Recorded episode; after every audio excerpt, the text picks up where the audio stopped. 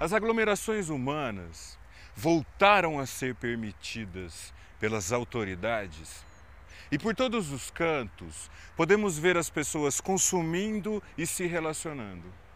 Bebem, falam alto, se vestem com roupas desconfortáveis e ficam em pé nas calçadas, ouvindo histórias, contando histórias, falando, falando, falando. Esses encontros, essa necessidade de aglomerar, é um dos reflexos do romantismo que toma conta da mente da maioria das pessoas.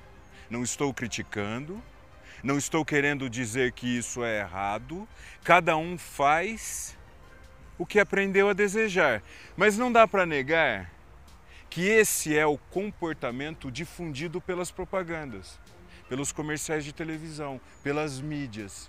E contagia as pessoas que querem imitar, querem pertencer, não querem ficar de fora desse jogo maluco, dessa busca insana por prazer e mais prazer, custe o que custar. Apesar das aparências mostrarem as pessoas constantemente em grupos contando suas histórias e se alterando com bebidas alcoólicas, qualquer tipo de relacionamento humano equilibrado e útil, seja ele um namoro, um casamento, uma amizade, depende de autoconhecimento prático. É sobre isso que falaremos nesse episódio da série Diálogos sobre a Vida. Eu sou o Daniel Pátaro e antes de começar vou pedir para você se inscrever no canal, acompanhar os outros vídeos da série e, se precisar, pode me chamar pelo Instagram. Seja muito bem-vindo, bem-vinda. Hoje em dia, é moda falar de autoconhecimento. Mas o que significa autoconhecimento na prática? Podemos ver vários vídeos falando sobre o assunto, ler e decorar vários livros, mas no dia a dia, como olhar para dentro e entender como afetamos e como somos afetados por tudo que nos rodeia. Sejam as pessoas, o ambiente, o clima, a geografia, a natureza, tudo interfere nos nossos sentimentos e pensamentos, nas nossas emoções e ações e reações.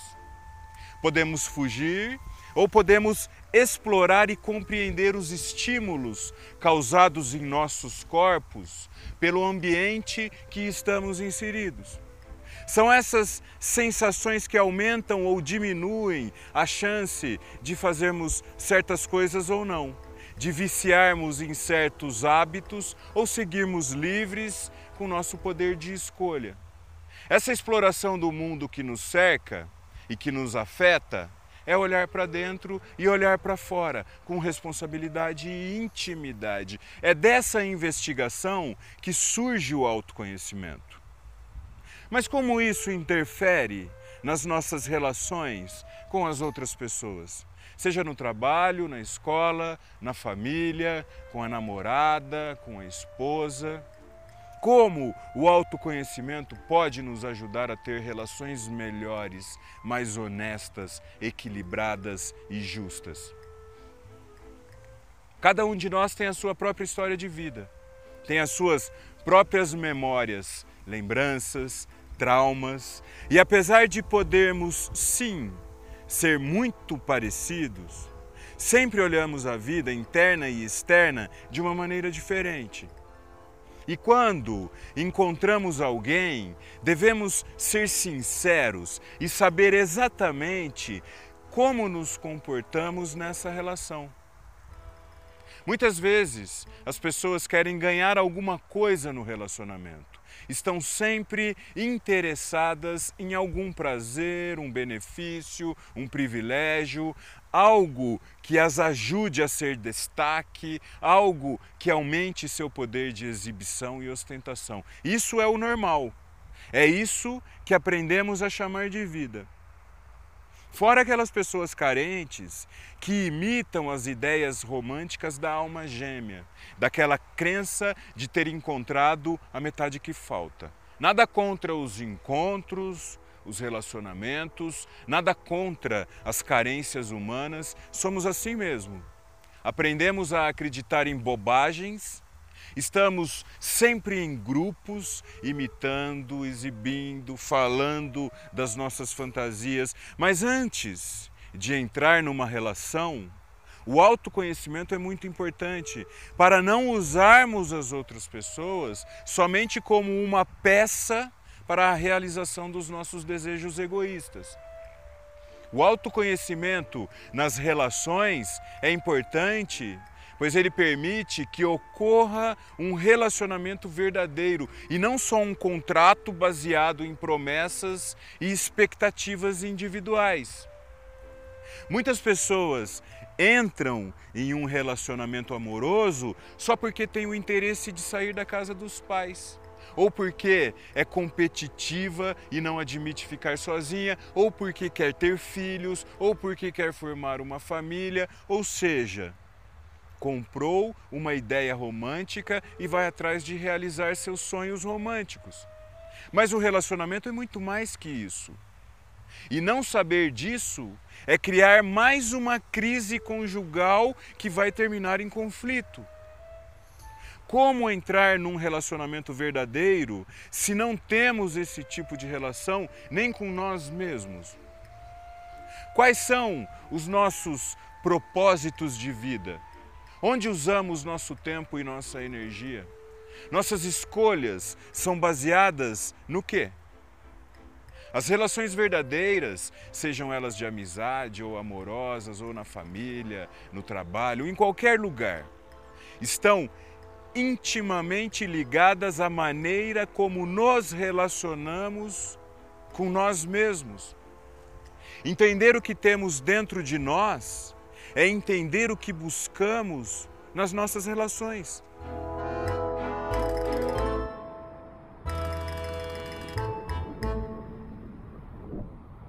Várias pessoas inscritas aqui no canal já me falaram alguma coisa sobre as tão famosas almas gêmeas.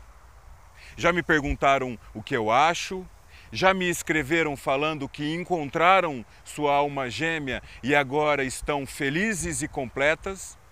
Já me falaram várias coisas sobre isso, mas nunca me falaram nada sobre a carência e o estado emocional alterado que leva uma pessoa a buscar um relacionamento perfeito, onde não existam dificuldades e obstáculos a serem superados.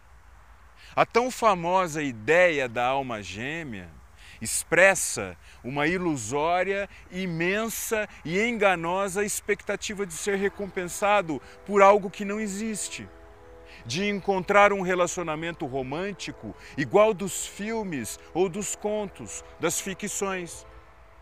Sempre existiram problemas nos relacionamentos, pois sempre temos alguma coisa para aprender.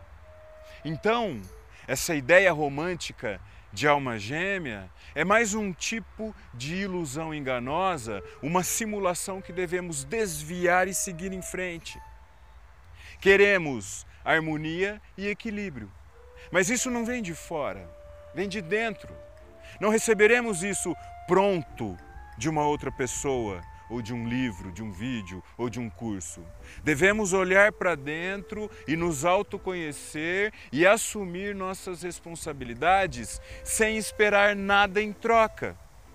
Buscar uma alma gêmea e depois ostentar que encontrou é somente uma indicação da nossa busca por equilíbrio emocional nas relações. E se buscamos equilíbrio, quer dizer que nos sentimos desequilibrados e incapazes de encontrar as respostas na nossa própria história. Então projetamos nossas responsabilidades nas outras pessoas, que se tornam nossas salvadoras. Mas isso não existe. Isso é um tremendo engano. Ninguém é capaz de nos trazer harmonia. Essa é nossa tarefa individual. O equilíbrio vem de dentro e não de fora. Uma pessoa pode auxiliar a outra nessa tarefa através de sinceros diálogos no dia a dia, mas devem ter o autoconhecimento necessário para saber que ambos são diferentes, às vezes nem se completam, mas estão dispostos a conviver, relacionar e compartilhar e desenvolver afinidades. Esse desafio, essas diferenças são as chaves ativadoras da inteligência e da criatividade. Olhe para os seus relacionamentos e para as diferenças entre você e sua namorada, namorado, esposa ou esposo. Olhe para as pessoas da sua família, para os seus amigos, vizinhos e explore como as relações se desenvolvem no dia a dia. Olhe para você, para sua história, para as suas memórias, pensamentos, sentimentos e comportamentos e descubra como esses relacionamentos todos afetam sua vida e como você afeta a vida das outras pessoas. Valorize as diferenças entre as pessoas. Valorize a história de vida de cada um e será capaz de aprofundar cada vez mais na sua própria história. Será capaz de se autoconhecer e compartilhar afeto, boa vontade, criatividade, inteligência. Será capaz de compartilhar o que tem de melhor e mais útil.